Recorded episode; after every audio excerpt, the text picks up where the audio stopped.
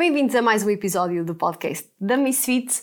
Hoje quero-vos falar de um tema que se calhar todos nós passamos por isto agora neste último mês de feiras, que é viajar com crianças, viajar com bebés. Vou partilhar um bocadinho do que têm sido as aventuras das minhas viagens com a Alice, que tem agora um ano, e da minha experiência, o que eu tenho sentido é que as viagens também vão evoluindo muito com o crescimento deles. Portanto, muito provavelmente este episódio vai precisar de ter um update daqui a uns meses. Portanto, vamos ver como é que as coisas vão evoluindo nos próximos tempos. Uma pergunta que me fizeram muito foi uh, como é que reage a Alice a viagens mais longas e que estratégias usamos para minimizar o desgaste físico dos bebés. Alice é uma bebê um bocadinho particular porque, como nós somos do Porto e estamos a viver em Lisboa, ela está habituada desde muito bebê a fazer viagens de carro. A viagem mais longa que fizemos foi de mais ou menos 300 km, a viagem Porto-Lisboa, Lisboa-Porto. Também já fizemos Lisboa-Algarve, portanto temos dividido as viagens mais ou menos por esse, por esse bloco de quilómetros, uma cerca de 3, 4 horas no máximo, portanto não fizemos ainda viagens mais longas que essas mas a reação dela foi variando muito desde, desde que nasceu, quando era muito pequenina até aos três meses dela ela dormia praticamente a viagem inteira, que era de sonho para os pais. Não dormia a viagem toda porque nós não gostávamos de, de ficar mais de duas horas sem a retirar do vinho e de fazer uma pausa, até para nós é importante. Mas ela dormia praticamente a viagem inteira. A partir dos quatro meses já não foi bem assim.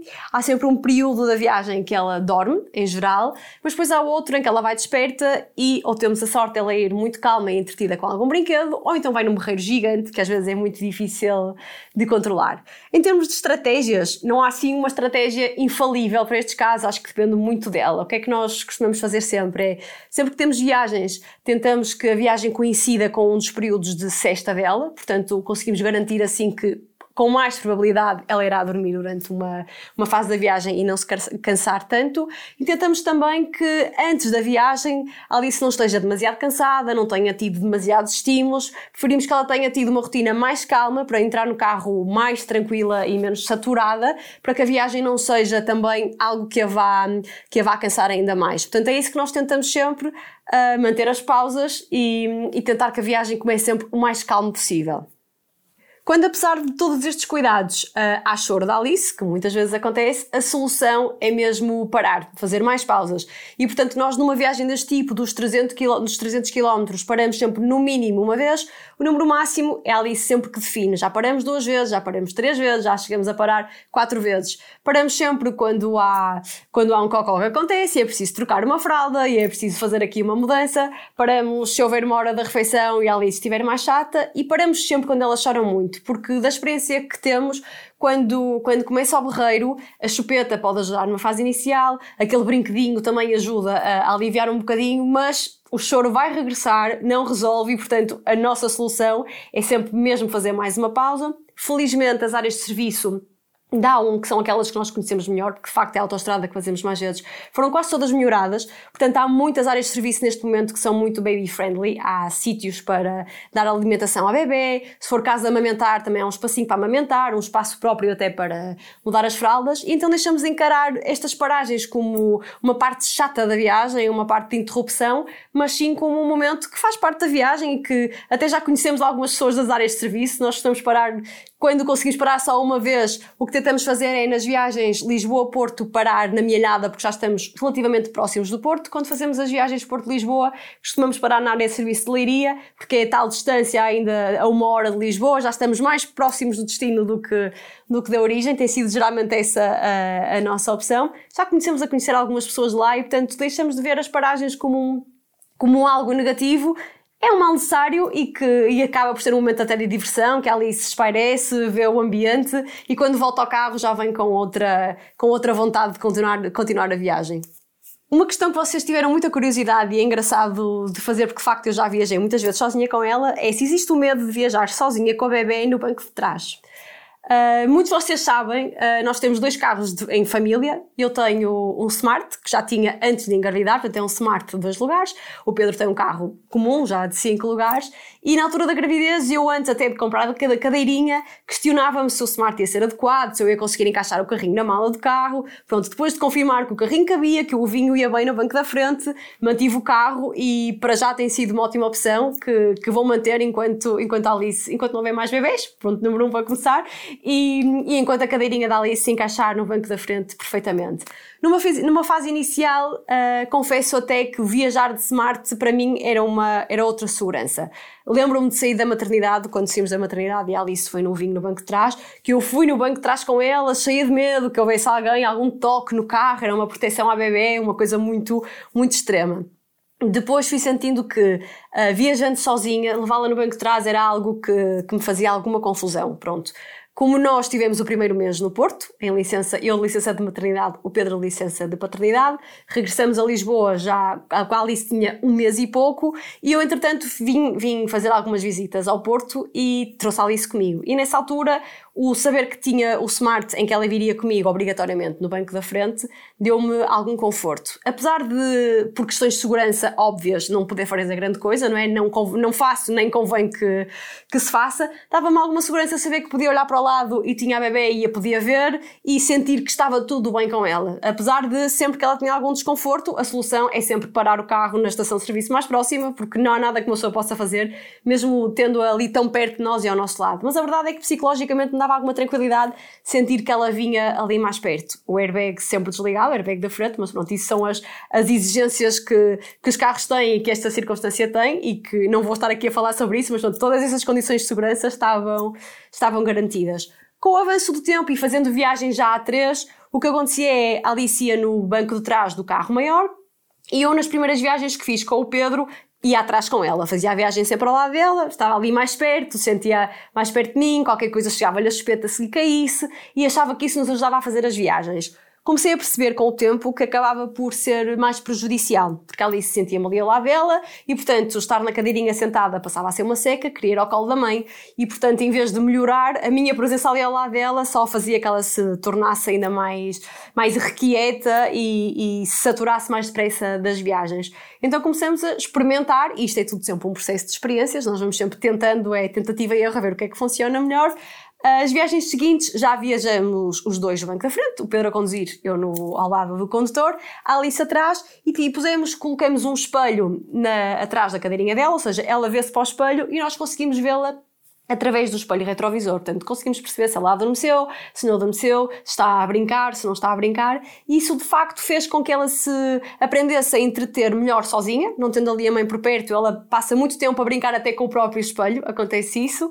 E as viagens passaram a ser mais tranquilas. Ela passava metade mais ou menos da viagem a dormir e a outra metade estava ali entretida sozinha até ao espelho, aprendeu a, a entreter-se sozinha e o que para nós foi, foi muito positivo. Portanto, esta passagem do banco da Alice para o banco de trás e nós viajarmos da frente acabou até por ser positivo porque não, havendo, não sentindo ela tanto a presença dos pais, Uh, aceitou melhor esta, esta viagem e este período e, e aprendeu a brincar sozinha.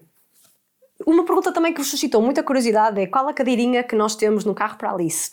Eu não quero falar muito e aprofundar muito este assunto das cadeirinhas, porque eu sei que também tem um tema sempre que dá sempre pano para mangas, porque há a questão de quais é que são as mais seguras e depois não há um consenso de qual é que é a mais segura. Obviamente, quando eu escolhi as cadeirinhas para Alice, tentei que fossem soluções boas e, e seguras, obviamente. Acho que é o nosso principal cuidado quando fazemos viagens com, com as nossas crianças. Mas o que eu vos vou dizer, e vou deixar aqui só umas recomendações muito essenciais, como nós temos dois carros e fazemos muitas viagens de forma independente, a Alice tem duas cadeirinhas. Tem o vinho, que foi a, a cadeirinha que a transportou desde que nasceu e que está no meu carro e que neste momento a Alice fez agora um ano e ainda tem o, o, peso adequado, continua a viajar também no vinho quando há essa necessidade. As recomendações é mais ou menos que, se, que, que um bebê viaje no vinho até um ano ou até 13 quilos, mais ou menos. Portanto, a Alice vai confortável, está bem posicionada com a proteção da cabeça, portanto, viaja muito, muitas vezes no, no ovinho. Eu depois tenho uma cadeira ligeiramente maior, no carro de 5 lugares, que é uma cadeira que já vai dar até ao crescimento dela. É uma cadeira que está, que está homologada para, desde o nascimento do bebê, com determinados redutores, até aos 4 anos. É uma cadeira giratória que gira em torno, todo em 360 graus em torno do seu eixo a Alice viaja sempre virada para trás, ou seja, no sentido contrário da marcha. É uma das condições de segurança mais importantes é que as crianças viajem sempre viradas para trás, pelo menos no mínimo até aos 18 meses, 2 anos. E, e, se puderem mais tempo, o, ideal é que se prolongue o mais tempo possível. O que começa a acontecer é que as crianças começam a crescer e terem muito curiosas e querem olhar para a frente e começa a ser muito difícil conseguir mantê-las viradas ao contrário. Mas a Alice continua a viajar, quer numa cadeira, quer noutra, sempre virada, virada de costas e outros cuidados que nós temos sempre é de apertar muito bem os cintos. Uh, eu lembro-me quando saí da maternidade, uh, antes de sairmos, as enfermeiras e lá na maternidade tiveram que controlar a posição, ver se os cintos estavam bem colocados, se a Alice estava bem acomodada no ovo, e na altura apertaram imensos cintos. E eu pensei, credo, vão, vão esmagar a minha bebê tão pequenina e tão frágil. E, e foi uma das recomendações que me deram: é não tenham medo de de apertar os cintos. É importante que os cintos não tenham muita folga. O, é, vamos ter como referência ter apenas um dedinho de, de espessura, ou seja, os cintos devem ir bem ajustados à criança e, e, a criança bem acomodada na cadeirinha, que seja uma cadeirinha adequada para o seu tamanho e para o seu peso. Deixando assim umas recomendações muito simples, o que eu vos posso aconselhar se estiverem à procura de uma cadeira é procurarem uma cadeirinha que cumpra a regulamentação que está em vigor. Há vários regulamentos, eu também não quero entrar para aí porque não sou de todo especialista nesta matéria, mas que cumpra os regulamentos e podem ainda ver uma classificação que a ADAC, que é uma organização alemã que testa cadeirinhas auto-europeias, faz. Fazem vários testes de segurança em que, em que experimentam e testam vários requisitos das cadeirinhas e depois dão uma classificação. Isso está disponível online. Se vocês tiverem curiosidade, supostamente isto é uma organização independente das marcas e, portanto, um, os resultados dos testes supostamente são mais independentes e talvez por isso mais, mais fiáveis. É uma referência que vocês também podem ter na, na escolha da vossa cadeirinha. E lembrem-se que até a um ano de idade mais ou menos 13 quilos, a cadeirinha mais adequada é o vinho, o vinho pequenino que eles usam quando, quando nascem. E a partir daí tem que ser uma cadeira que se adapte à, ao peso e à estrutura dos bebés. Tem que ser uma cadeirinha um bocadinho maior, sempre virada para trás eh, até, até ser possível, até a criança permitir. Nunca virar a cadeira para a frente antes dos 18 meses, 2 anos da criança e, se possível, usar o sistema Isofix, que é um sistema que permite evitar, uh, evitar erros na, na fixação da própria cadeira, porque às vezes temos uma cadeira muito segura, mas se ela não estiver bem fixa no carro, uh, não adianta, porque não vai estar a cumprir os requisitos de segurança. Portanto, com o sistema de Isofix, o que estamos a fazer é minimizar uh, estes erros de fixação. Há muitas cadeirinhas é que o próprio sistema até tem umas luzinhas verdes, que só quando estão todas verdes é que temos a garantia que, de facto, a cadeira está bem aplicada. Isso ajuda-nos a não cometer erros e a evitar que a cadeira vá mal colocada e que, que, apesar de termos uma cadeira muito boa, não viajemos em total segurança. Como gerir as refeições da Alice e se levamos as comidas feitas? A refeição da Alice, uh, numa fase inicial, enquanto era só amamentação exclusiva, era o mais simples que podia ser, não é? Portanto, a comidinha estava sempre disponível a qualquer hora, a qualquer local, era a coisa mais simples, independente da viagem, da duração, nós sabíamos que tínhamos sempre ali a comida à mão, uh, a qualquer momento que ela quisesse, e durante os seis meses da Alice uh, foi assim. Os primeiros seis meses ela fez a amamentação exclusivo, Uh, e, portanto, foi a coisa mais fácil durante todas as viagens, durante, durante esse período. Entretanto, Alice começou a fazer a introdução alimentar e, portanto, o que acontece é que nós viajamos sempre ou com uma sopinha ou com uma papa, dependendo da hora que estamos a viajar, um, que levamos das duas uma, ou numa termos já aquecida, eu tenho uma termos portátil que se nós aquecemos a comida em casa, ela dura, permanece o calor da comida a comida permanece quente durante bastante tempo, durante o tempo da viagem, portanto depois é só abrir a termos e dar a sopa ali, e às vezes o que acontece é que a sopa ainda está até demasiado quente, temos que ter isso em atenção. Ou quando não queremos e, quando, e se sabemos que vamos para uma estrada que tem várias áreas de serviço, o que fazemos é levar a sopa em frio, a papa em frio e, e depois aquecer no local. Antes destas contingências todas do Covid, a maior parte das áreas de serviço tinha uma área de alimentação própria para crianças, em que tinha cadeirinhas de refeição, tinha micro-ondas e que neste momento, com estas contingências, foram todas retiradas. Portanto, o que acontece agora chegamos às áreas de serviço e a área da alimentação está vazia, os espaços de micro-ondas não existem e também não têm não tenho encontrado na maioria das áreas de serviço que tenho visitado uh, as cadeirinhas de refeição dos bebês. A forma que eu encontrei para, para contornar um bocadinho isto é levo sempre comigo a cadeirinha de alimentação portátil que a Alice tem, que é uma cadeirinha, já vos falei dela também no Instagram já em tempos, é uma cadeirinha portátil que se dobra Fica quase numa forma de uma mala e que depois, quando é para utilizar, conseguimos abrir, prender a uma cadeira normal. A Alice fica sentada e segura, porque para mim é mais fácil dar, dar a sopa ou dar a papa à Alice com ela sentada, funciona melhor, porque senão fica tudo uma sujeira. E ela nem, nem sequer come tão bem. Um, abrimos a cadeira, levamos a cadeira portátil sempre connosco e pedimos sempre alguém na estação de serviço para nos aquecer a sopa ou para nos aquecer a papa e em geral, as pessoas são muito receptivas, ajudam-nos imenso. Quando eu viajo sozinha, que acontece e é, mais, é difícil montar a cadeira e estar a segurar na Alice, temos sempre a ajuda, as pessoas são muito, são sempre muito atentas uh, quando vem uma mãe sozinha com um bebê e, portanto, não tem que ser um bicho de papão viajar sozinha com uma bebê e, e, mesmo toda a logística de, de, dar as refeições também se tem contornado, mesmo agora com estas alterações que acabaram por acontecer com o Covid-19.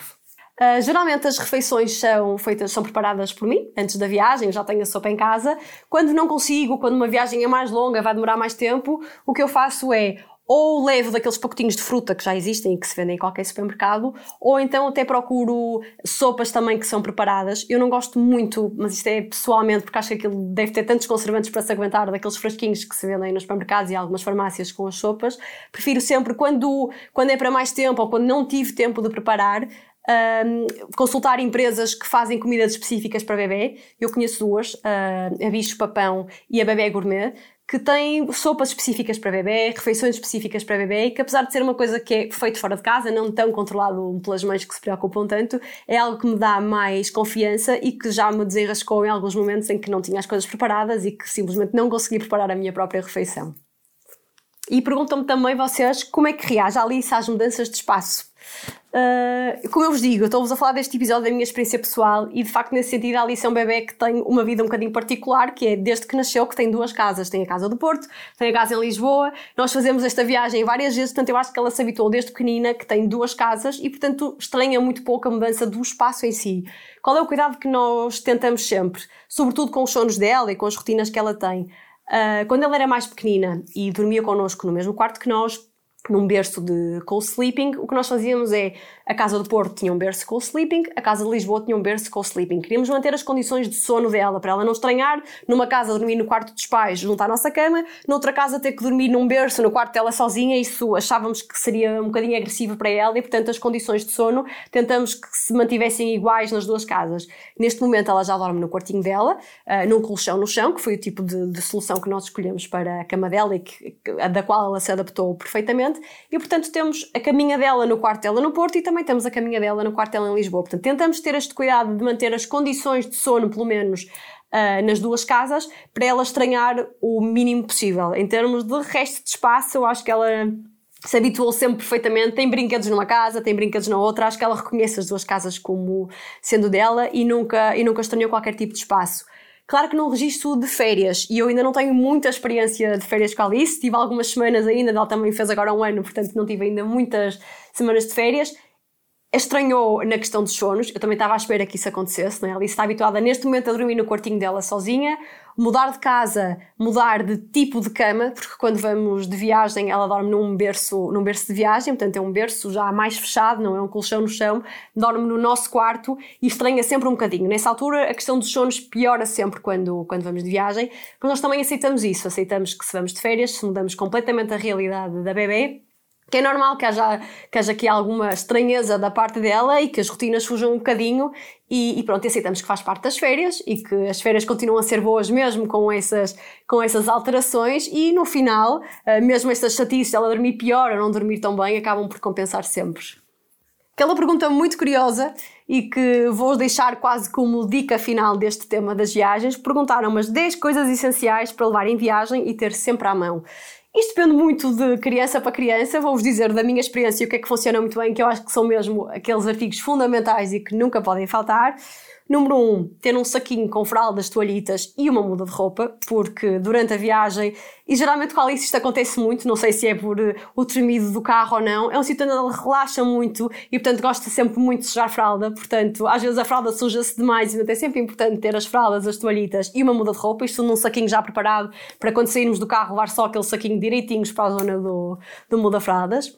Número dois, ter um muda-fraldas portátil porque apesar das áreas de serviço serem muito baby-friendly, tem lá o espaço, tem lá um muda-fraldas, até uma estrutura, mas então, sobretudo agora nestes tempos de, de, pandemia, não sabemos muito bem como é que as coisas estão, portanto convém ter sempre uma proteção extra para o bebê não ficar pousado lá diretamente, portanto levar um muda-fraldas portátil também é fundamental. Número 3, ter uma fralda, um tapa-sol para o vidro do carro. Uh, há carros que têm, eu na altura também comprei para o nosso carro um, um tapa-sol específico para o vidro e o que eu sinto é que aquilo não tapa muito de sol. Portanto, ou é um tapa-sol em condições que de facto tapa todo o sol, uh, independentemente da direção que o sol estiver, a altura em que o sol estiver, a hora do dia, ou então pôr uma fralda mesmo de bebê, que é isso que eu faço muitas vezes, abro um bocadinho o vidro e trilho a, a fralda lá, porque é um pano maior, acaba por abranger mais o vidro e protege o bebê do sol, porque é muito desconfortável, eles sofrem muito com o calor, as cadeirinhas em geral são quentes e portanto é muito importante que eles em nenhuma altura da viagem, porque ninguém gosta, muito menos um bebê, estar a levar com o sol na cara, portanto ter uma, uma fraldinha ou um, um tapa-sol ali a proteger o bebê de, de todo o sol que possa entrar pela janela. Número 4, levar um biberon ou um copo com água, exatamente por causa disso, por causa do calor. Bebés mais crescidos que já bebam água. Pronto, isto não aconteceu com a Alice até aos 6 meses em que era hum, amamentação exclusiva, mas a partir de agora ela gosta muito de beber água. Eu acho que é importante para ela também no carro, no, no, seja no verão, seja no inverno. Isto é independentemente da temperatura. As cadeirinhas são de facto quentes, no inverno eles também levam mais roupa, portanto acabam por sofrer um bocadinho com calor. Se tiverem água para ir bebendo, se calhar até se irritam menos que não têm tanta sede, portanto é muito importante levar um biberon ou um copo com água para irem dando de beber aos vossos filhotes. Número 5 uma chupeta ou um brinquedo. Há bebês que gostam de chupeta, há bebês que não gostam de chupeta. A chupeta é um brinquedinho que eles gostam, ajuda quando começa aquela birra mais chata. Como já vos disse, da minha experiência, ajuda durante um período curto e, portanto, vai ser inevitável uma paragem, pelo menos é o que acontece comigo e com a Alice, mas pelo menos dar-nos assim uma paz de 5, 10 minutos, que pode ser que seja o tempo suficiente para chegarmos à estação de serviço mais próxima. Portanto, levar a chupeta e um brinquedo ajuda sempre em viagem para os manter entretidos. Número 6, ter uma termos com, de sólidos, uma termos que nos permita levar a sopa, levar a papa e que, caso não tenhamos nenhum apoio de cozinha, nos permita manter já a refeição quente, ou seja, não estamos dependentes de nenhum tipo de apoio, conseguimos simplesmente abrir a termos e dar de comer ao nosso bebê. Número 7, a cadeirinha de papa portátil, sobretudo nesta fase em que as cadeirinhas que estavam disponíveis nas estações de serviço, algumas ainda têm, que eu já apanhei algumas, mas na maior parte foram retiradas. E, portanto, para mim é mais prático, sobretudo quando viajamos sozinhas e não temos ninguém que possa ficar com o bebê a colo para lhe darmos de comer, ter esta cadeirinha de refeição portátil, acaba por ser muito prático na hora da refeição. Ponto número 8, as próprias das refeições, levar a sopa, levar a papa, levar a fruta, não, não convém esquecer porque enquanto os bebés são mais pequeninos não é fácil chegar a uma área de serviço e ter uma sopa que seja adequada aos nossos bebés, é? geralmente têm muito sal, são muito temperadas e portanto convém sempre levar-nos nós a, a nossa própria comida. Número 9, levar os biscoitos ou as bolachas favoritas do vosso bebê. Uh, a Alice adora uns biscoitos muito simples e básicos, aquilo quase que nem tem sabor, mas estão em forma de dedo e aquilo entretém-na durante largos minutos, portanto, eh, quando vai no carro mais chateada, às vezes dar um ou dois biscoitos, dar-nos ali também alguma folga, portanto, levar os biscoitos ou as bolachas do vosso bebê também pode ser uma, uma estratégia interessante. E o ponto número 10, uh, eh, além de muita paciência, que eu acho que é uma coisa fundamental, uh, deixo também para quem ainda amamenta, uh, levar uma, uma bomba manual, porque não sabemos quanto tempo vai durar a viagem. Se os vossos bebés forem como a Alice, ela nem sempre quer mamar, às vezes, mesmo oferecendo a maminha, ela não está para aí virada, não quer estar entretida com outras coisas, quer é a papinha dela e não quer saber, e às vezes pode se tornar muito desconfortável para, para a própria mulher ter uh, o peito já muito cheio de leite e, portanto, ter uma bomba manual onde a gente possa extrair o leite e, e, e guardá-lo pode ser também muito importante em viagens. Espero que estas dicas vos ajudem em futuras viagens, se não forem viagens de verão, que sejam em viagens de fim de semana ou outro tipo de deslocações. Não se esqueçam que cada bebê é um bebê, isto é o que funciona com a Alice. Tenho a certeza que agora com o crescimento dela tudo isto vai mudar, que provavelmente num destes pontos essenciais eu vou ter que colocar aqui um tablet, não é? Para, para ver alguns desenhos animados ou algumas canções. Eu acho que eventualmente isso vai acontecer, ele neste momento ainda não, não muda muito e espero que vos seja útil. E já sabem, novo episódio no próximo domingo às 9 da noite. Continuem-me a acompanhar no Instagram ou ouvir os podcasts nas plataformas da Apple e Spotify. Um beijinho grande e até à próxima. Podcast Misfit by Mariana Rocha. Produção Monsteira. Decoração Design Decor Boutique.